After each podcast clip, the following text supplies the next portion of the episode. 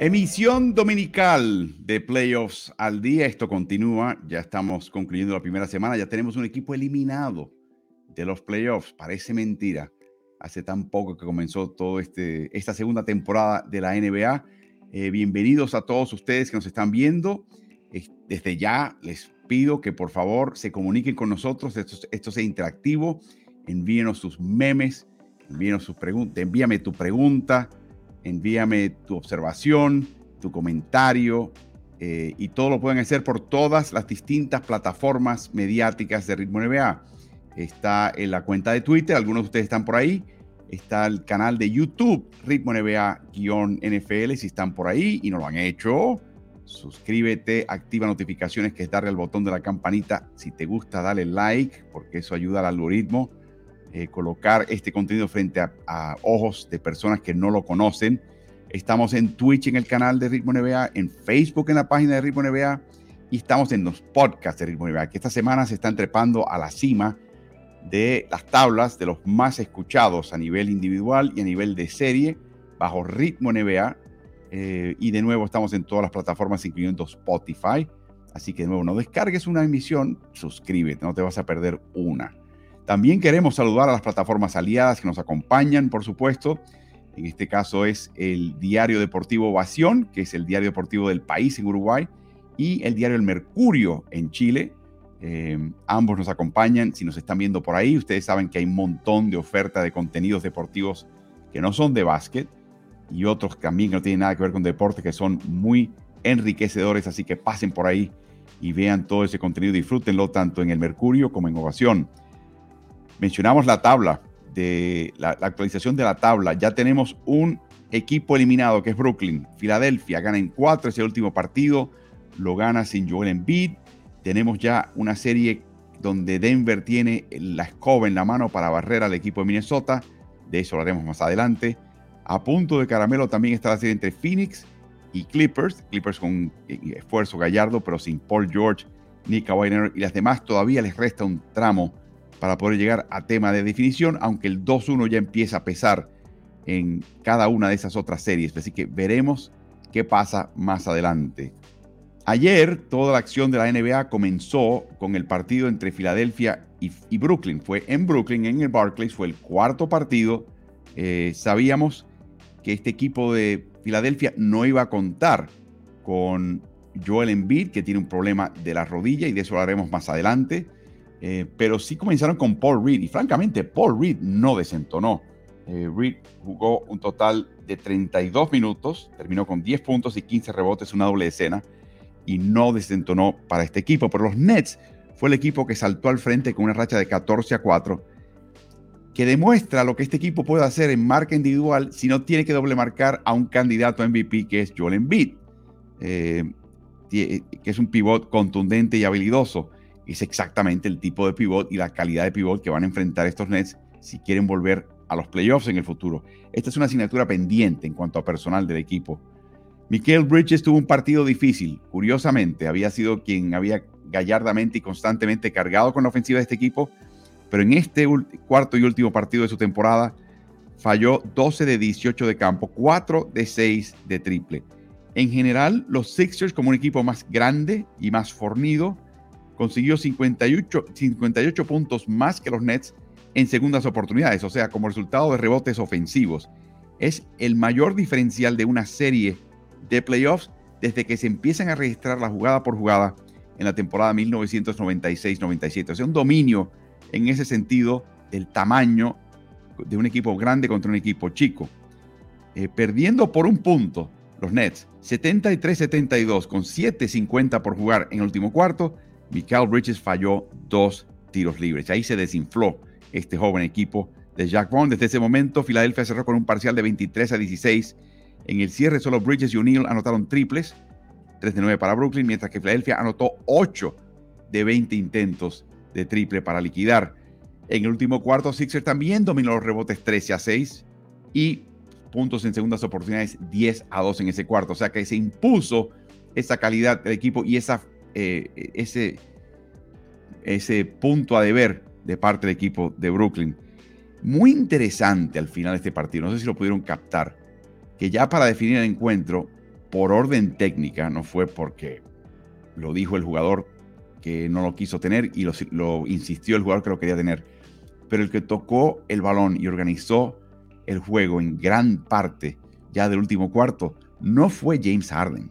Curioso, se convirtió en escolta, se puso en el otro costado. No, el organizador fue Tyrese Maxi, fue el armador de este cuarto. Eh, ambos, curiosamente, cometieron tres pérdidas en este cuarto, ese último cuarto, pero la diferencia es que Maxi solamente tuvo una asistencia, mientras que em, Harden tuvo cinco.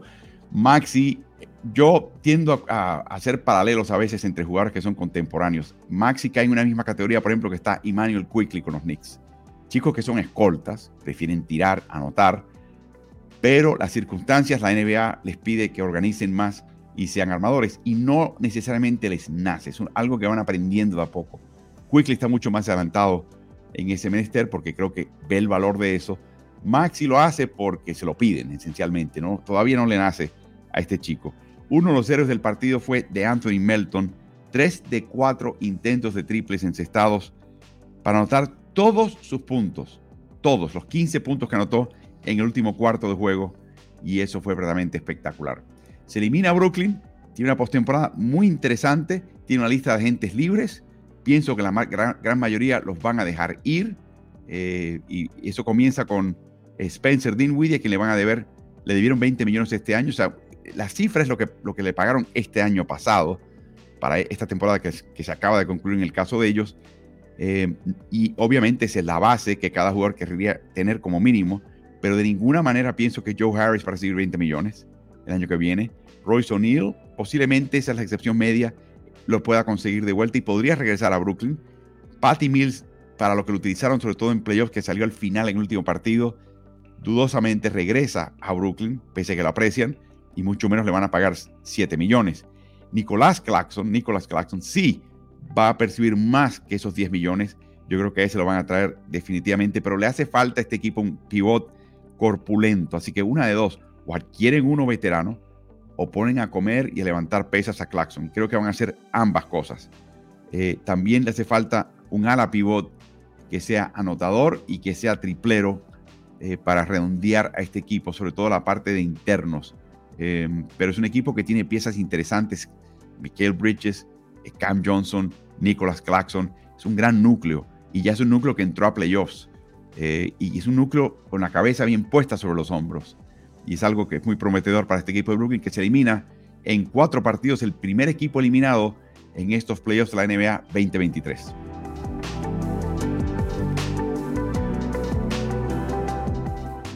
A segunda hora se enfrentó el cuarto clasificado Phoenix Suns, esta vez eh, en la, cripta, allá en Los Ángeles, contra Los Ángeles Clippers.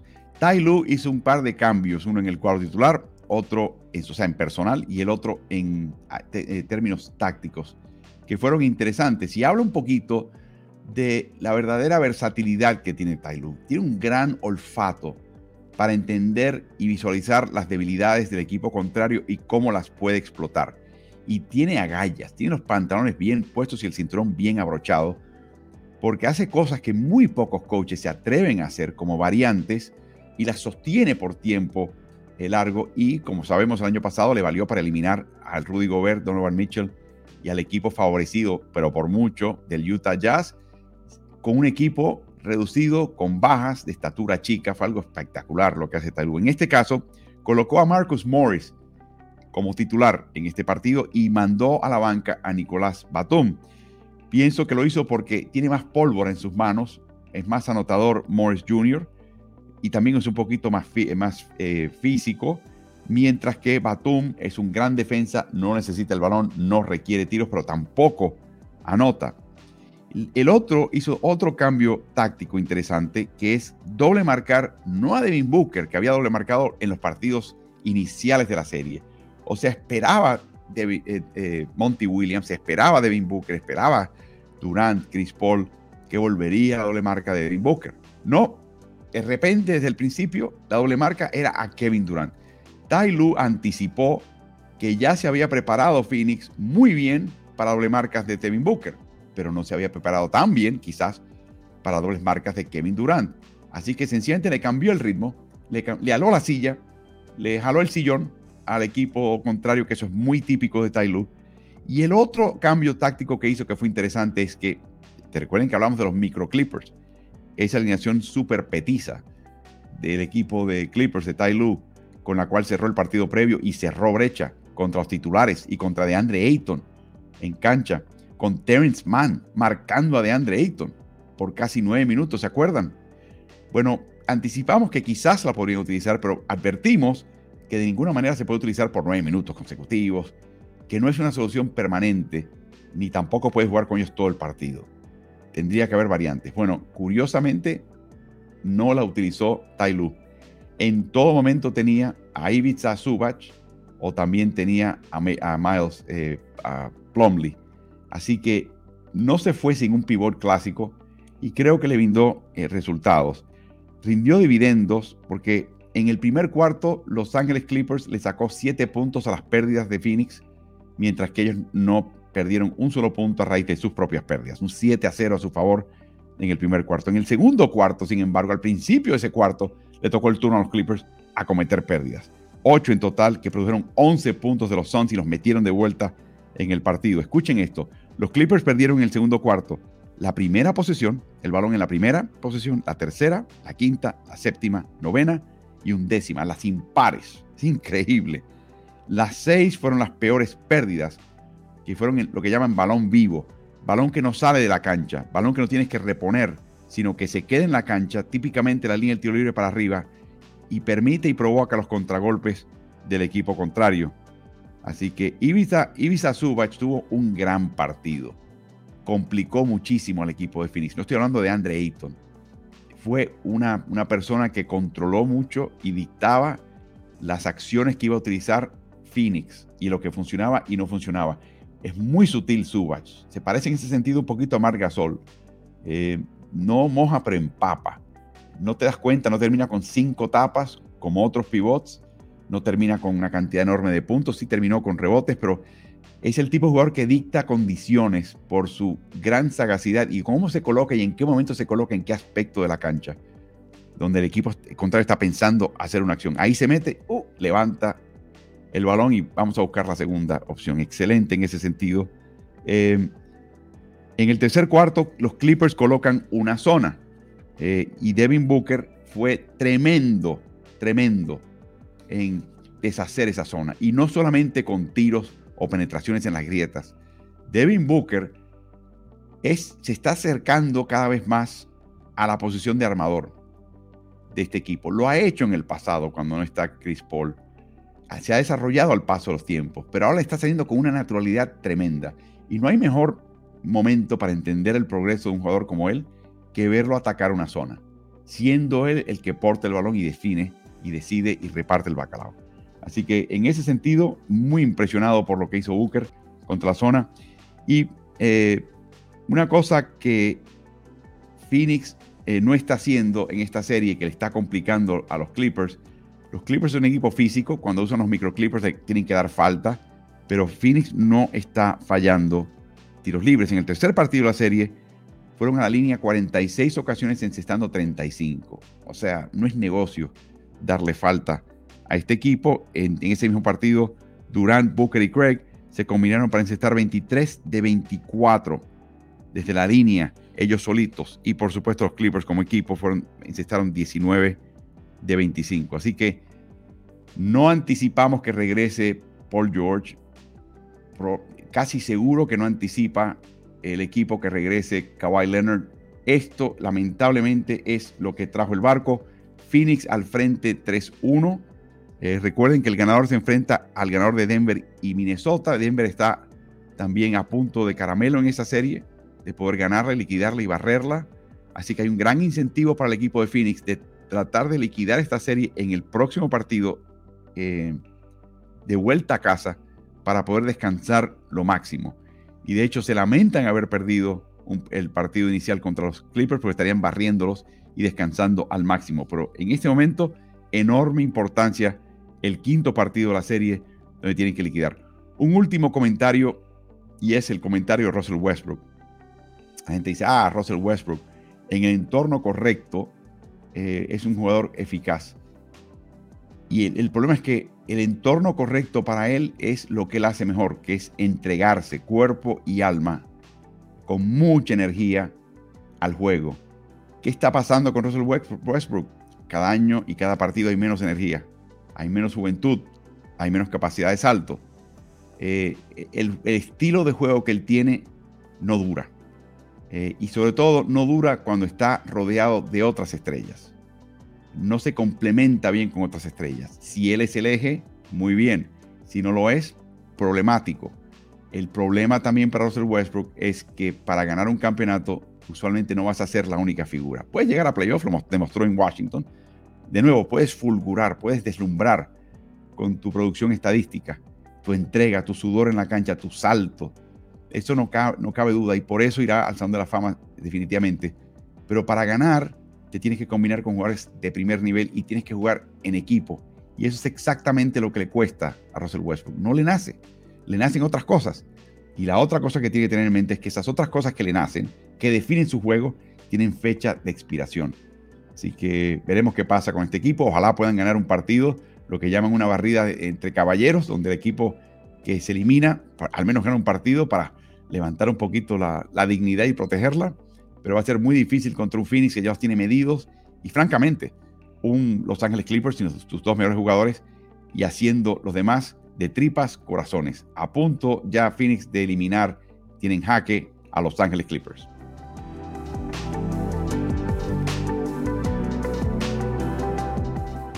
Milwaukee se enfrenta al equipo de Miami eh, el día de ayer. Recuerden que este, este número 1 y número 8, el ganador se enfrenta al ganador de Cleveland y los New York Knicks. Ese partido estuvo bien interesante. Eh, el partido fue en Miami eh, y una hora antes del partido ya sabíamos que Giannis Antetokounmpo fue declarado fuera por una dolencia en la espalda. Y como anticipábamos, el Miami Heat colocó a Kevin Love en el cuadro titular, con Love marcando a Brook López. La sorpresa es que les, le asignaron a Bama de Bayo a marcar a Chris Middleton, que es el segundo mejor anotador de este equipo y francamente afectó a Middleton. Luego insertan a Caleb Martin para tratar de apagar a Drew Holiday, quien insistió los primeros cuatro intentos al dos de ellos de triple. Y finalmente Caleb tuvo más éxito que la marca original de eh, Holiday. Como anticipamos, entonces Jimmy Butler fue utilizado como escolta en el primer cuarto, con Vincent encargándose del manejo de balón, Gabe Vincent Respondió Butler con 17 puntos, 3 triples, 4 rebotes, 2 asistencias, un robo en el primer cuarto. Sentó la tónica del partido y en parte por esto, Miami tuvo solamente 3 asistencias en la primera mitad. ¡Wow! O sea, no, no es exactamente, no fue porque lo dictó así la defensiva de Milwaukee, fue de la manera que jugó el equipo de Miami. Cuando Miami sacó las reservas en la cancha, jugaron zona es una zona básicamente 2-3.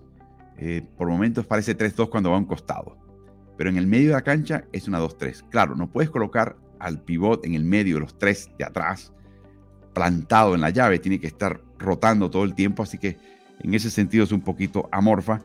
Y hay que ver como un equipo de Milwaukee que sabe que Mike Budenholzer prepara a su equipo y sabe que Miami usa la mayor proporción de posesiones utilizando zona en toda la NBA, como quedaron totalmente patidifusos. Increíble. Duncan Robinson respondió con dos triples en el día que cumplía 29 años de edad.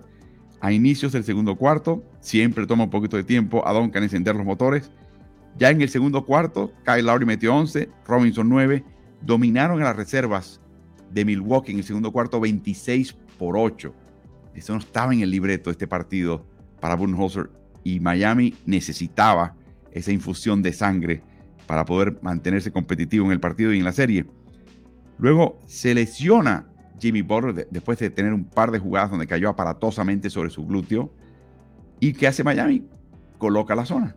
Coloca la zona de nuevo porque Jimmy sabe también, eh, eh, sin Jimmy no podemos marcar muy bien, perdemos un gran defensa, vamos a esconder a un par de defensistas aquí que están un poquito eh, dudosos. Entonces, Milwaukee aprovecha para darle el descanso a Brook López y baja la escuadra con Bobby Portis de pivot. Sabemos que Myers Leonard no protege el aro y que Jay Crowder hasta ahora ha sido descartado por Mike Bullhouse. Así que los manejadores de Milwaukee no estuvieron preparados para nada para contrarrestarla, incluyendo Drew Holiday, cosa que a mí me sorprendió. Eh, y esa fue la diferencia en el partido. Una zona básica, sencilla, sin complicaciones, sin cambios, básicamente estática, como diciendo, demuestre, te la quito cuando me la rompas. Era la actitud de Eric Spolstra. No la rompió Milwaukee. Así que la mantuvo y ahí viene el despegue tremendo. El hit llegó a estar al frente por 29 puntos antes de ganar 121 por 99 a Milwaukee y de esa manera pasar al frente 2-1 en esta serie. Milwaukee está a dos derrotas de eliminarse como primer clasificado contra el octavo clasificado eh, Miami Heat. O sea, en este momento la cosa está fea en Milwaukee, pero no más fea que lo que pasó en el último cuarto. Cuando Víctor Oladipo, que se ha perdido prácticamente dos temporadas con un desgarre de, la parte, de un tendón de la parte trasera de su pierna derecha. Esta vez utiliza la pierna izquierda para despegar y colocar una bandeja. Nada explosivo, nada serio, todo es estándar. Y su pierna izquierda cede, esencialmente. No es que pisó y se torció, es que algo rompió cuando él articuló la rodilla para levantarse a saltar. Y fue en la rodilla izquierda. Eh, y lo que se teme es que desgarra el tendón de la rótula, rotuliano, y que va, a estar, fuera por un buen tiempo.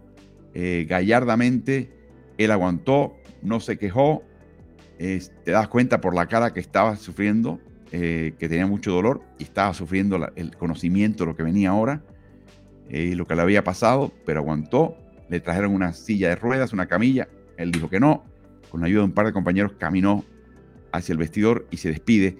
Después del partido salió a hablar Eric Spolstra. Tenía ojeras, estaba desencajado, estaba con los ojos húmedos, eh, tenía ganas de llorar.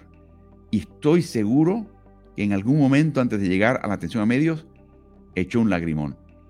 Eso habla del respeto que le tienen a Miami, un jugador que aceptó su papel, que no se quejó, que veía el estar en Miami como la cosa más grande que había pasado en su carrera pese que le había hecho muchas cosas más importantes previamente, por ejemplo con el equipo de Indiana. Era un chico que estaba agradecido de estar con el Heat, pese que es un equipo muy exigente, y se llamó y se compenetró con ese equipo. Y el equipo de Miami lloró, todo el equipo, la lesión de su compañero. Es algo verdaderamente difícil y eso fue finalmente lo que pasa. Y de esa manera eh, no tenemos más a Víctor Oladipo y no sabemos exactamente si Víctor va a insistir en tratar de regresar a la NBA después de esta lesión que probablemente le va a tomar casi un año, si no gran parte de un año, para tratar de regresar al ruedo. Me imagino que lo hará siendo Víctor Oladipo y lo competitivo que es. La pregunta es, ¿qué va a pasar después? ¿En qué condición está? Y si esto va a ser un patrón crónico. Lamentable lo que le pasó a él, pero Miami gana este partido 121-99 y pone en dificultades en aprieto a Milwaukee, que ahora me imagino que veremos sí o sí en el próximo partido, en el cuarto partido, eh, en Miami, a Giannis Antetokounmpo jugar, no importa su estado físico.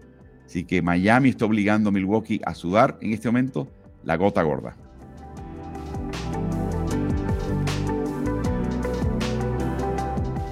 El tercer partido de la jornada fue el más esperado, el de mayor morbo, porque se le ocurrió a Dylan Brooks patear al hormiguero y decir que LeBron James estaba viejo, que ya no lo impresionaba, que francamente eh, a, él no le preocupaba molestar a una institución como LeBron James y llevar la contraria, y que francamente a él lo único que le impresionan son los rivales que le anotan 40 puntos. Bueno, te das cuenta eh, de lo que pasó antes del partido, la conferencia de prensa previa al partido, donde todas las preguntas eran de Dylan Brooks y LeBron, que estaba bien irritado. Vamos a hablar de básquet, por favor. Y de hecho se fue de forma prematura porque era, esas eran las preguntas que venían te das cuenta que al equipo entero de Los Ángeles le pareció, le pareció un bocón al cual había que mandarle a callar la boca y Los Ángeles actuó de esa manera. Curiosamente, LeBron James anotó los primeros puntos de este partido y de repente Los Ángeles tuvo un parcial de 12 a 0 y un primer cuarto que, digamos, sentenció el partido. Y cada vez que tocaba el balón Brooks era todo un problema. Eh, así que fue algo verdaderamente notable. Le costó el partido a Memphis o digamos la oportunidad de ganar. Ni más ni menos. Lo más difícil en los negocios es callarte la boca y no hablar de más. Y yo estoy seguro, estoy seguro que esto no le cayó bien a los compañeros de Memphis, de Dylan Brooks. Que estas son el tipo de cosas, como un poquito le pasa a Golden State con Draymond Green. La diferencia es que Draymond Green es un jugador clave en el equipo de Golden State y sin él no ganan. No podría decir que este equipo de Memphis puede ganar sin Dylan Brooks, si hace falta. O sea, que él no está en esa categoría tampoco. Estoy seguro que alguien, sus compañeros han dicho, ni una más, cállate la boca. Nos estás haciendo daño nos estás haciendo perder partidos. Queremos ganar un campeonato, ¿no? Cállate la boca. Que Brooks sea capaz de hacerlo es otra cosa, pero estoy seguro que eso pasó. Y por eso nos llegó un meme de Osvaldo Heredia, eh, comiquísimo, en el día de ayer, en la cuenta de Ritmo NBA, en la cuenta de Álvaro NBA Martín por Twitter, y varios eh, memes y tweets que son tremendos y que les insto a que pasen por esa, esas cuentas y los disfruten. El dominio fue total Lakers sacó ventaja de 32 puntos. Eh, la ventaja de 26 puntos después del primer cuarto es empata la más amplia eh, después de un primer cuarto en la historia de playoffs de la NBA. Eso incluye finales. Es obvio también que Darvin Ham, el técnico de Los Ángeles, escuchó las palabras de D'Angelo Russell que comentaba que no, no, yo no soy el armador del equipo. Yo soy meramente un jugador de básquet en este equipo. Así que lo puso a armar mucho más que antes, con James jugando más sin el balón y Russell respondió temprano con 10 puntos y 4 asistencias. Pero a raíz de ese primer cuarto, eh, los Grizzlies empezaron a machacar. De hecho, ganaron el segundo cuarto 28 a 18 y cerraron ese cuarto que estaba empatado a 18, eh, el parcial del cuarto, con un 10 a 0. Eh, y fue también en ese cuarto en que Dylan Brooks le pega a LeBron James en los apellidos, golpe bajo, lo expulsan con una flagrante 2 y ya se das cuenta que eso es un patrón que aparte de lo que pasó con la diplomática de Harden en la serie contra Brooklyn, cuando le pegó a Royce O'Neal, que ya la liga piensa que ese tipo de golpe tiene que ser castigado de esa manera y ya el jugador tiene que saber que si tratas de dar ese golpe, que es muy difícil esconderlo porque el jugador agredido se va a caer al suelo eh, deshecho, em, te van a expulsar del partido. O sea que no puedes hacerlo, ya más. Es exactamente lo que quiere hacer la liga. Ya Morán estuvo al principio del partido muy cauteloso y de hecho por momentos lo vimos picar el balón con la mano izquierda y lanzar pases con su mano izquierda, protegiendo en todo momento la mano derecha. Así que, eh, pero obviamente decir que me digas a mí que, que tuvo problemas con la mano derecha, bueno, si los tuvo, anotó 45 puntos, anotó 6 triples en 10 intentos, 13 asistencias, 9 rebotes, a un rebote de la triple decena como diría Michael Jordan cuando regresó de su primer retiro, I'm back, estoy de vuelta. Y lo dijo contundentemente ya Morant, eh, que fue el artífice de este retorno a la respetabilidad en el marcador de este equipo de Grizzlies que perdía, como digo, por 26 después del primer cuarto. Eh, terminó el partido, sin embargo, ya Morant cojeando. Al final hubo una jugada que lo hizo al descender de un tiro, empezó a cojear Así que hay que estar al tanto de si ese, tipo de lesión tiene algún tipo de, resaca y consecuencia. Utilizó Morant este partido como una especie de laboratorio. ¿Qué puedo hacer con esta mano derecha que está casi vendada? ¿Qué no puedo hacer? Y ¿sabes qué? Estuvo muy buen, muy buen el resultado. Em, los Lakers nunca variaron el esquema de pasar la pantalla en el pick and roll por detrás y, y concederle el tiro de triple a Morant. Y la única pregunta acá es si Morán va a ser capaz de anotar 6 de 10, 3 de 5 en el futuro si Los Ángeles insiste en eso. El día que Los Ángeles en esta serie pase la pantalla por encima, o sea, siempre tenga el defensa cerca de Morán para evitar que intente un triple, es una señal que en la estimación de un banquillo de un equipo de playoffs de NBA, Morán ya se ha convertido en el suficiente amenaza triplera como para tener que marcarlo de esa manera. Anthony Davis anotó 8 puntos en el primer cuarto, 15 en el tercer cuarto, o sea, los pares, los, cuadros, los, los cuartos impares, y 8 en los otros dos cuartos. Por momento, daba la impresión que se estaba tomando atribuciones personales en ofensiva porque tenía algo que demostrarle a Jaren Jackson Jr., que es el defensivo del año. Termina con 31 puntos, 17 rebotes, pero por grandes trechos del partido pidió el uno contra uno. No, dámela contra que quiero, quiero meter a Jaren por el aro. y no siempre les resultaba eso a Davis, pero aún así termina con números alucinantes, 31 y 17. Y de esta manera, Los Ángeles ahora pasa al frente 2-1. Memphis, el equipo favorecido, está a dos, derrotas de eliminarse. Y, ahora vamos a ver si hay algún tipo de suspensión a Brooks. Yo anticipo que no sea el caso. Eh, y pienso que estará de vuelta. Y la pregunta es, ¿qué Dylan Brooks regresa? Cuando Draymond Green se excede, lo penalizan, cuando regresa, hay una sensación de que de, buen comportamiento, pero también de que le debo a este equipo. Vamos a ver que Dylan Brooks regresa al cuarto partido de esta serie. Va a ser bien, bien interesante. ¿Y qué te, qué puedo decir? No llegó a los 40 puntos LeBron James, pero creo que ahora eh, Brooks y el resto del equipo de Memphis eh, entienden que no fue una buena idea eh, meter en este partido de lleno a Los Ángeles. La verdad que fue una idea tonta. Y espero que aprendan esta lección estos jóvenes Memphis que tienen que bajar la 2. Bajar la 2. No han ganado todavía, no han llegado, no han llegado donde ellos quieren llegar. Y sabes que la humildad siempre ayuda en esta liga. Así que veremos qué actitud adquiere este equipo en esta serie y, durante toda esta postemporada hasta donde lleguen los Memphis Grizzlies. El periodismo contribuye a sostener tu libertad. Pon en agenda lo que a vos te interesa. Es la curiosidad por el otro. Nosotros te contamos los hechos y los diferentes puntos de vista para que tomes decisiones. Es contar historias para inspirarte y darte voz. Es escribir sobre eso que te apasiona. Es abrir una ventana al mundo para mostrarte lo que está pasando. Es destapar aquello que algunos se esfuerzan por ocultarte. Es chequear la información para contarte lo que es verdad. La realidad exige dar un paso más. Juan Pablo Romero, Enrique Arrillaga, todo el grupo del Departamento de Deportes del país y de Ovación. Nuestro agradecimiento. Agradecimiento a Alejandro Cisternas y todo el Departamento de Deportes del Mercurio que nos acompañan en todos estos playoffs al día. De nuevo, esto está disponible en esas plataformas digitales. A través de ellos también nos puedes enviar preguntas, comentarios. Déjanos saber qué estás haciendo esta mañana en las Américas, esta tarde en Europa, esta noche en China.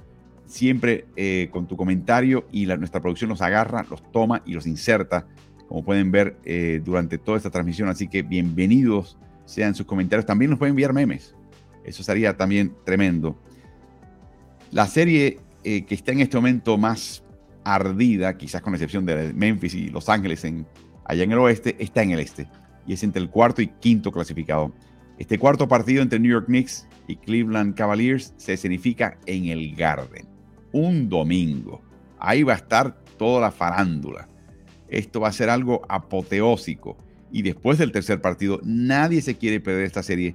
Aunque dudo que veamos un partido de la calidad eh, y del dominio de los Knicks contra los Cavaliers el domingo y quizás por el resto de esta serie.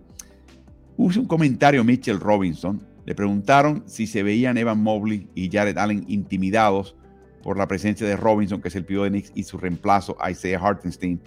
Robinson es un chico que no piensa lo que dice, eh, dispara las cosas y al final de este video y audio van a escuchar la voz de la chica que está a cargo de relaciones públicas que se coloca siempre al lado del jugador de los Knicks y dice, bueno, ya basta, ya basta, diciendo, no, no, cállate la boca, no digas más. Escuchen lo que piensa Mitchell Robinson de si Evan Mobley y Jared Allen esencialmente tienen pecho frío. Escuchemos.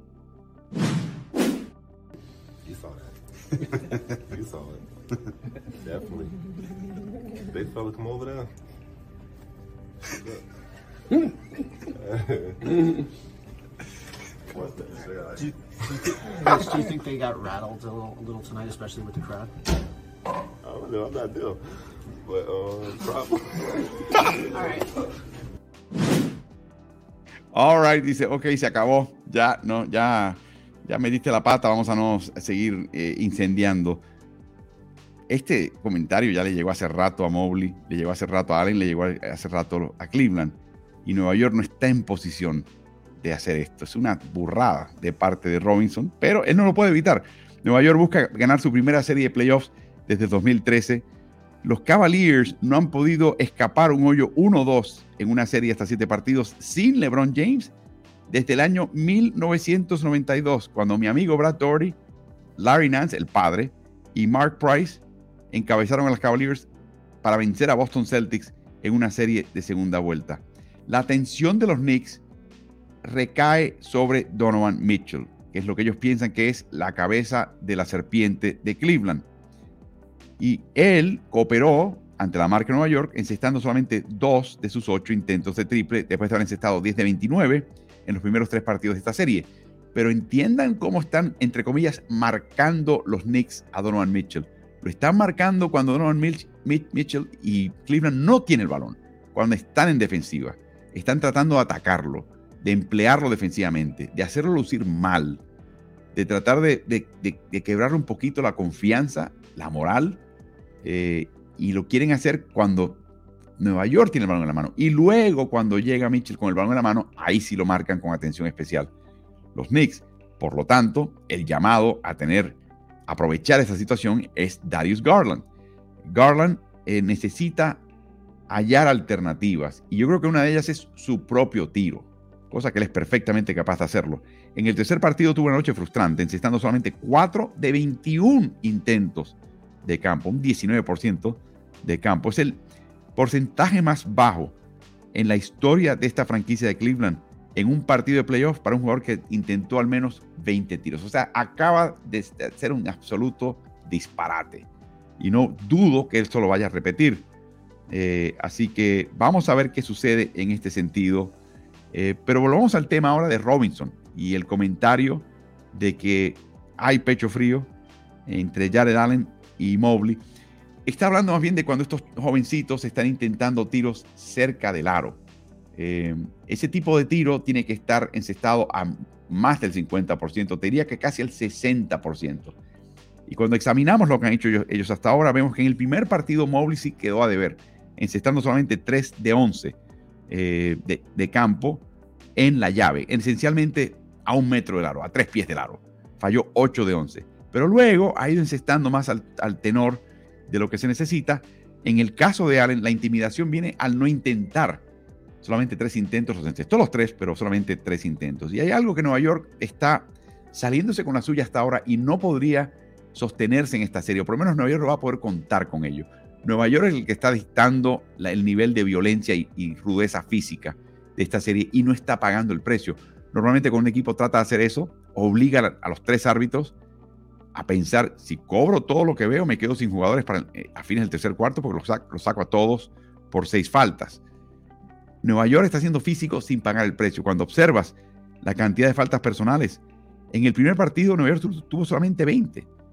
Los que tuvieron, acumularon más fueron Julius Randle y Josh Hart con cuatro. Nadie tuvo un problema serio de faltas personales. Y en ese primer partido tuvieron, cometieron tres faltas menos que el equipo de Cleveland. ¿Qué tal el segundo partido? Solamente 18. Solamente Isaiah Hartenstein entró en problemas de falta, llegó a 4, nunca llegó a 5, a 6, nadie más llegó a 4. Y Nueva York le cobraron 8 faltas menos que al equipo de Cleveland. En el tercero, solamente 14 faltas personales. Barrett los encabezó con 4. Nadie tuvo problemas de falta. Y en este caso, por fin Nueva York tuvo más faltas eh, que el equipo de Cleveland. Así que este es un equipo que se está saliendo de la suya.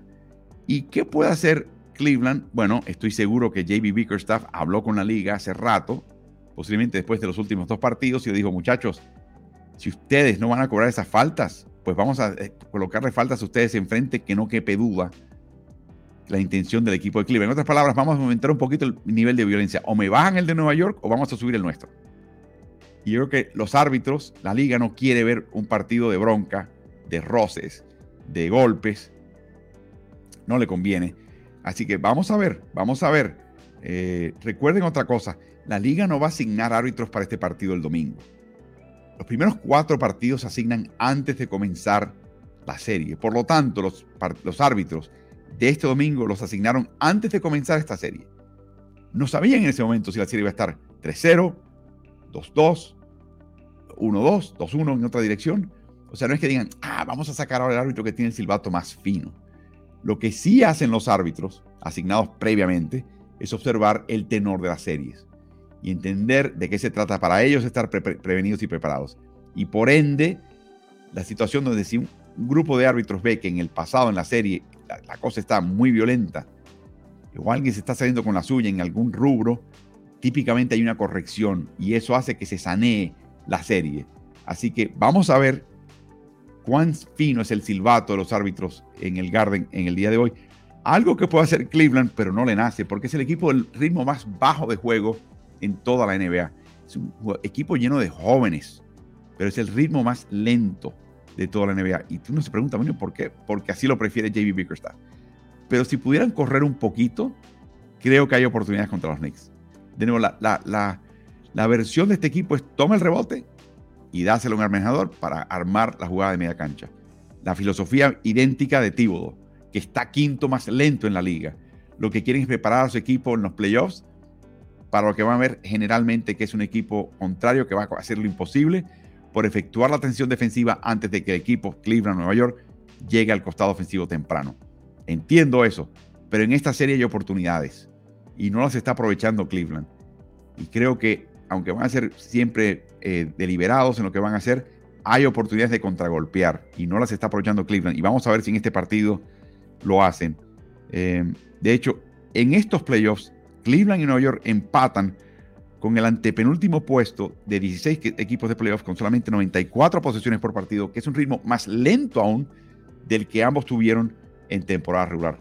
Así que el Garden va a estar encendido, Cleveland va a estar motivado, eh, el, el, juego físico va a tener que ser definido en algún momento en esta serie por arbitraje.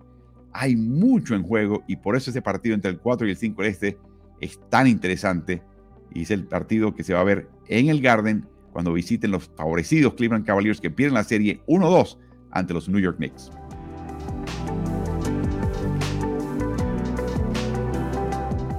Y hablando de series con morbo y con interés, ¿qué tal la serie entre Sacramento Kings y Golden State Warriors? Vamos a la bóveda, al Chase Center, para el cuarto partido de esta serie, que gana en este momento Sacramento 2-1. Eh, recuerden, el ganador de esta serie se enfrenta al ganador de la serie entre Memphis y Los Angeles Lakers. Este equipo de Kings no solamente fue el obtuvo y marcó la mejor eficiencia ofensiva este año en la liga con 118.6 puntos por cada 100 posesiones, sino que ese número 118.6 es histórico, nunca se había visto en la NBA. En este momento, de 16 equipos, la eficiencia ofensiva de Sacramento es la duodécima. Y sí, hay que reconocer la labor defensiva de Golden State, pero hay que ver que este equipo, con excepción del primer partido, no ha jugado exactamente su estilo de básquet.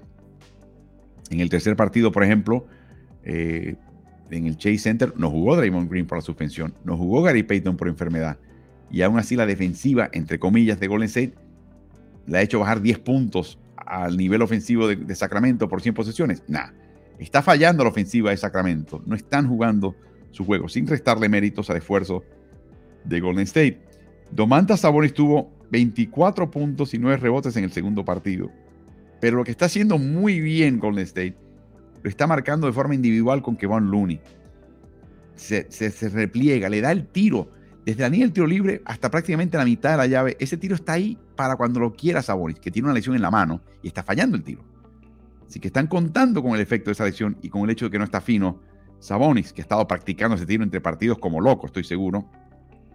Así que lo que sí está haciendo muy bien, cuando Sabonis está en la línea de tres puntos y viene el mano a mano, donde él levanta el drible y viene su compañero y le entrega el balón mano a mano, ese intercambio lo está marcando con gran ahínco Golden State y está complicando típicamente a de Aaron Fox.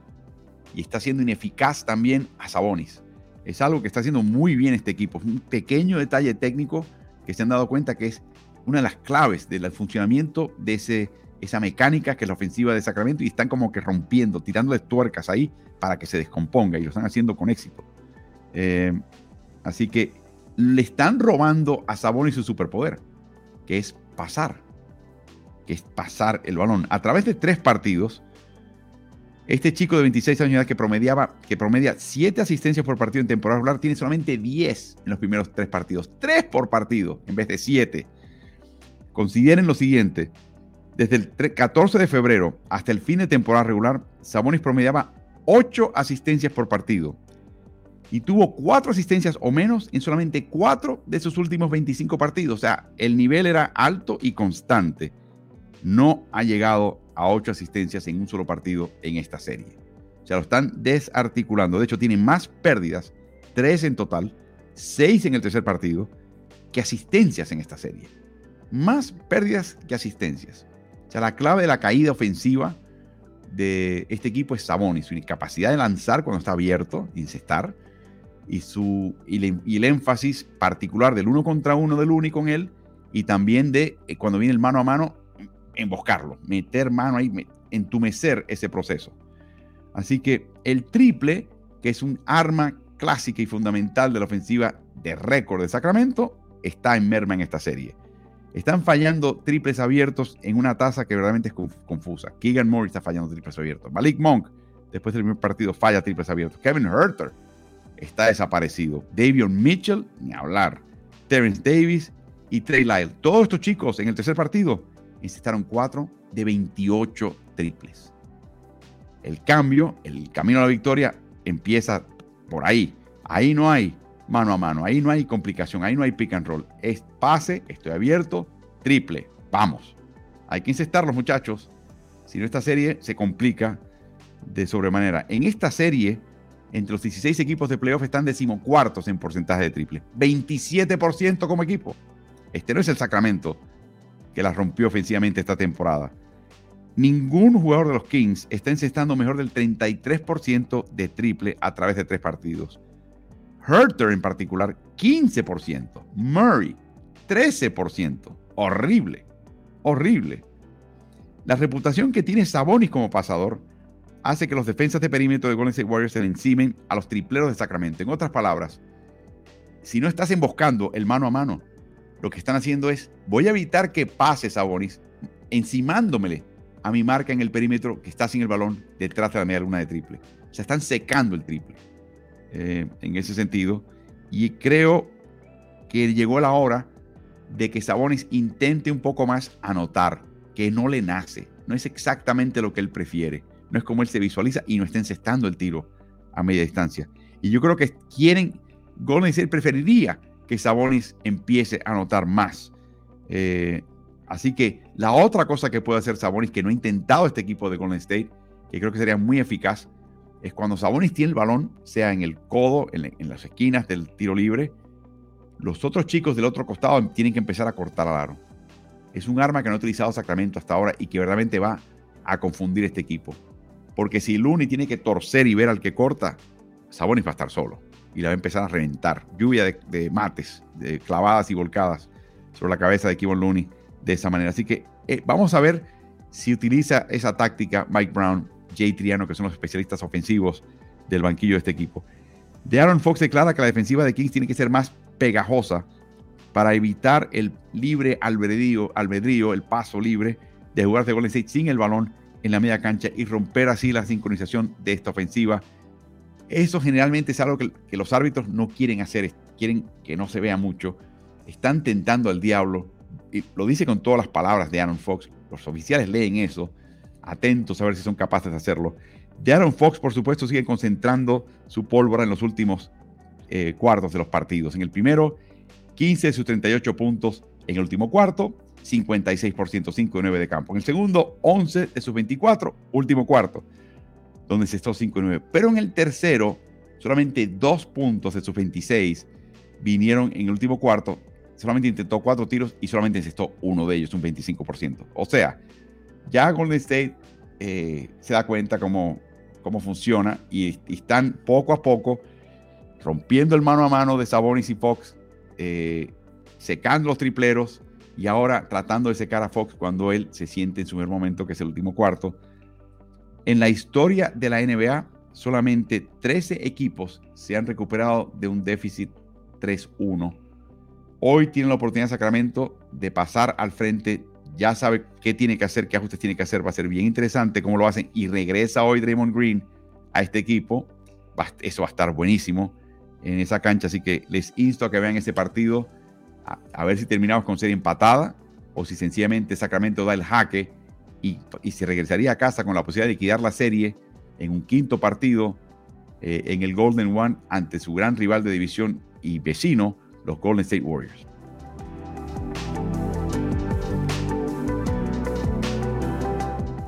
Atlanta Hawks dio tremendo campanazo al vencer al número 2 Boston Celtics en el primer partido en casa allá en State Farm, en Atlanta. Y fue muy interesante. El ganador ya sabe que se, sabe que se enfrenta a Philadelphia 76ers. El tercer partido lo puede ver Boston como una aberración, algo fuera del patrón. Eh, Boston tuvo el segundo mejor índice defensivo, eficiencia defensiva, puntos permitidos por 100 posesiones durante la temporada regular y los primeros dos partidos limitó a Atlanta a un 39 de campo y un 43 de campo como equipo, que como equipo es bajo. Sin embargo, en el tercer partido, Atlanta encestó 56% de sus tiros. ¿Qué pasó con la defensiva de Boston? Eso pasa de vez en cuando. Eso le pasa a cualquier equipo de NBA. Tiene un mal partido. Boston en la temporada permitió a 20 equipos encestar 50% o más. Y de esos 20, ganaron 13 partidos. Aun cuando el rival estaba encestando 50% más y perdieron 7. Durante los primeros dos, primeros dos partidos de la serie, Boston redujo un poco las penetraciones de Atlanta y particularmente los estragos a raíz de las penetraciones de Atlanta. Pero en el tercero, este equipo de Hawks de Quinn Snyder penetró a sus anchas. Y lo notamos claramente en las estadísticas que arrojan la liga con sus 24 eh, cámaras por cancha. En los primeros dos partidos, por ejemplo, Atlanta promediaba 49 penetraciones por partido, cuarto mayor en los playoffs de 16 equipos. O sea, claro, era el equipo menos productivo en esas penetraciones. O sea, la defensiva de Boston permitía un alto número de penetraciones, pero casi por diseño, para traerlos a las defensas y terminaba encestando menos de medio punto por penetración Atlanta en los primeros dos partidos. En otras palabras, no importa lo que penetrases, estás, es negocio para Boston que penetres. Pero ¿qué pasó en el segundo? Abrieron la cancha, cambiaron el pick and roll, el ángulo, han hecho pequeños cambios sutiles. ¿Y qué pasa? Están, penetrando 61 ocasiones en el tercer partido. Lejos, sería el número uno de la NBA. Y que están anotando en puntos por penetración casi punto 74 puntos por penetración, que es casi un punto. Eso es negocio en la NBA. Está yendo en contra de lo mejor de la defensiva contraria y está sacando prácticamente un punto por ocasión. De hecho, están segundos en los 16 equipos que están en playoffs. Dio la impresión que la defensiva de Boston no jugó con la determinación apropiada. En el último cuarto, por ejemplo, Boston, y vi el cuarto, Boston no consiguió un solo balón disputado. Ni uno. Todos a manos de Atlanta.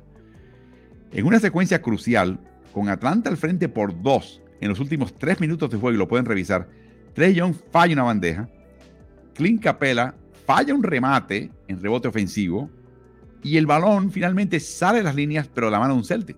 El balón de vuelta a Atlanta. Luego de John T. Murray falla un tiro a media distancia. Una vez más, sale el balón fuera de las líneas, pero de la mano de un Celtic. De vuelta a manos de Atlanta. Y tras una falta de Derek White, Trey Young atacó a Horford uno contra uno tras un pick and roll y encestó un triple esquina disputado que le dio la ventaja a Atlanta de 121 a 116 y por ahí tuvieron el margen necesario para poder definir el partido a su favor. Jalen Brown y Malcolm Brogdon se combinaron para atrapar dos rebotes en 62 minutos en conjunto. Dos. Dos jugadores, incluyendo Jalen Brown, el sexto hombre del año, dos rebotes en 62 minutos. No se puede repetir. Atlanta dominó los rebotes como siempre se anticipaba en esta serie 48-29 y los puntos como resultado de rebotes ofensivos 23 a 9. Las métricas rebateadores dicen que en la temporada regular el equipo de Boston era el mejor equipo reboteador en el costado defensivo. Están duodécimos de 16 equipos en estos playoffs, con una caída importante. ¿Cuántos puntos permitía Boston al rival cuando el rival atrapaba una segunda oportunidad, o sea, un rebote ofensivo? Bueno, eran casi 13 por partido, que era el séptimo mejor de 30 equipos en la NBA este año. En esta serie de playoffs, 16 por partido contra Atlanta, que es el undécimo peor de 16 equipos hasta ahora. Y por último, hay que tener eh, en mente también la posibilidad de que Marcus Smart esté limitado. Está debatible tras caer con su coxis en el tabloncillo con 2.33 por jugar en el último cuarto. Él va a jugar. La pregunta es, ¿bajo qué condiciones va a jugar? Y yo creo que Boston entiende que jugó su peor partido defensivo. Que todo lo que hicieron en el primer partido, que como les mencioné, era, prácticamente de, libro de texto. Eh, yo creo que ha empezado a caer. Y esto le está pasando a los equipos de Joe Mazula. Que cuando tienen tiempo de práctica y están entre el play-in y el playoff y están practicando, salen ese primer partido jugando pero de maravillas. Y luego van cayendo en malos hábitos y no hay corrección, ni tampoco se puede sostener el, el estilo de juego que se mantuvo. Así que eh, de, muchas maneras va a corresponder a los jugadores. Volver a tratar de decir, muchachos, eh, nos está pidiendo esto el coach, vamos a ejecutarlo, vamos a jugar mejor, estamos desprolijos, estamos permitiendo transición defensiva, estamos permitiendo penetraciones por el medio, nos estamos rotando bien. Se tiene que poner las pilas defensivamente Boston y volver a ser ese mejor equipo defensivo que hay en toda la NBA si quieren doblegar a Atlanta. Y Atlanta viene con confianza. La banca de Atlanta no tiene miedo ya escénico. Van a estar en casa. Este partido es importante para Boston, que ya sabe que su rival está descansando. Filadelfia descansa. Por eso es que quiere Boston liquidar esta serie y para eso hay que ganar Atlanta a domicilio en el State Farm Arena.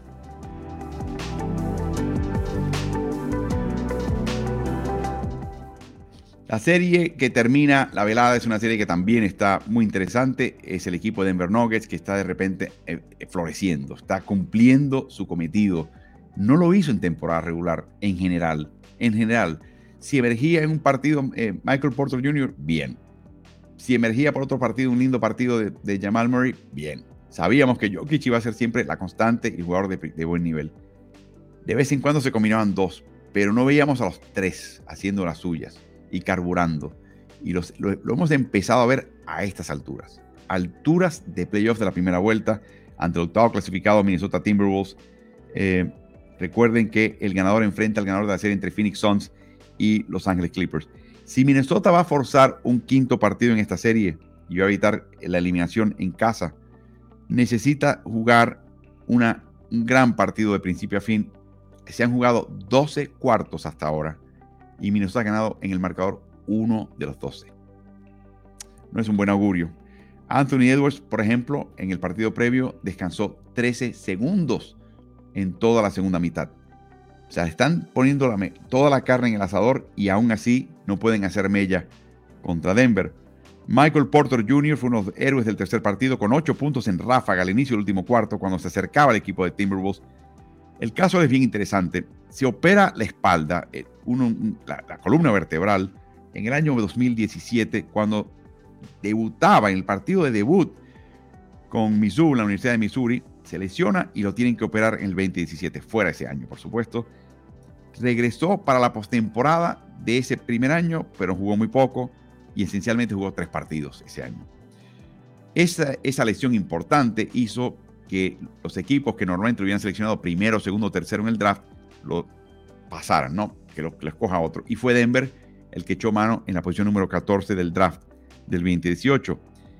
Ese verano se volvió a operar la espalda. Y por supuesto en su primera temporada esencialmente se la perdió. Volvió de nuevo a la liga de verano del 2019 y ahí se torció una rodilla y apenas jugó. En noviembre del 2021, meses después de haber firmado un contrato de 5 años y 173 millones de dólares, después de haber terminado tercero en la votación de jugador de mayor progreso, se operó por tercera ocasión. La columna vertebral terminó la temporada y de repente estamos pensando si este chico va a terminar su carrera en la NBA. Aquí lo vemos, de vuelta. No sabemos cuánto va a durar su salud. Ojalá que sea para siempre como jugador de NBA, pero eh, está jugando muy bien y está jugando con una gran humildad. Él sabe que esos 173 millones y 5 años se lo dio Denver por fe no porque era algo seguro. Y él siente ahora como chico un poquito más maduro la necesidad de lograrlo. Le preguntaron el otro día, ¿qué tal la emergencia de los, tres grandes, del tridente? Digo, no, no, este no es tridente. Aquí hay 12 a 15 jugadores. No me gusta utilizar la expresión tridente. Uy, eso es, eso es mentalidad madura, mentalidad de veterano.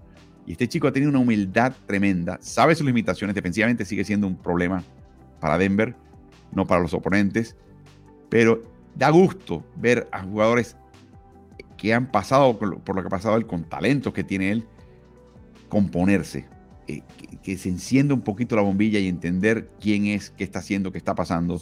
Y eso es un buen augurio para este equipo de, de Denver. Minnesota ha tenido sus mejores momentos en esta serie en ofensiva cuando usan el pick and roll una y otra vez, una y otra vez, pero lo hacen típicamente con Gobert, como que es el mejor pantallador, es el tipo más grande, más contundente y mejor ángulos. Quizás para meter a Carl Anthony Towns en este partido y en esta serie, van a tener que variar eso y colocar a Carl Anthony Towns como el pantallador, porque él sí tiene la ventaja de poder abrirse en el pick and pop para lanzar un triple, cosa que Gobert ni en sus sueños podría ser. Y eso exigiría que un defensa de Denver lo siguiese de cerca afuera y de esa manera el penetrador, si optan por penetrar, tendría el camino un poquito más fácil. Así que me imagino que veremos más variantes con Cat, como le llaman a Carl Anthony Towns por las siglas de su nombre, lo se coloque como pantallador y menos Gobert. La pregunta en ese caso es ¿qué haces con Gobert? Esa es la gran pregunta de todo esto. Y de emboscar a Anthony Edwards en ese tipo de pick and roll, Towns entonces puede atacar el aro contra la parte más débil del juego de Nikola Jokic, que es su defensiva. Así que tiene que enchufarse con Anthony Towns en esta serie. Y parte de eso es por diseño. Eh, así que vamos a ver qué pasa. Y de esa manera esta serie promete muchísimo. Les agradezco a todos ustedes su compañía, todos estos proyectos al día. Seguiremos eh, en la parte inicial de la semana que viene. Tendremos varias sorpresas. La semana que viene tendremos, si Dios quiere, también al coach Carlos Morales el miércoles, en el miércoles de Morales. Así que les agradecemos todas las preguntas, comentarios, sugerencias que nos envías y les instamos a que sigan todas las plataformas de Ritmo NBA, canal de Twitch, página de Facebook, cuenta de Twitter, cuenta de Instagram. Si ven algo ahí que les gusta, denle like. Eh, los likes ayudan a que se exponga ese contenido frente a otros en esos algoritmos de estas redes sociales. Les recordamos también que estamos en el canal de YouTube, que es muy importante porque ahí está archivado todo el material que hemos hecho a través de todo el año en realidad. Hay muchas notas interesantes de distintos temas que pueden observar ahí, muchas de ellas con el coach Carlos Morales. Y también estamos en podcast, estamos en Spotify, estamos en, realidad en todos los principales, eh, eh, todas las principales plataformas, así que pasen por ahí y no solamente descarguen, suscríbanse de una vez. Nuestro agradecimiento, siempre las gracias a las plataformas aliadas que nos acompañan. Así que le damos muchísimas gracias a El Mercurio, el diario de de Chile y también al Día Deportivo Ovación de Uruguay que nos acompañan palmo a palmo. Ya tendremos noticias la semana que viene de otros, otras plataformas que se nos unen para que más y más personas lo puedan ver. Así que Gracias por acompañarnos. Estaré con ustedes de vuelta el lunes por la mañana con el resultado de los partidos del domingo y lo que viene más adelante. Y esto continúa, continúa Playoffs al Día por las plataformas de Ritmo NBA.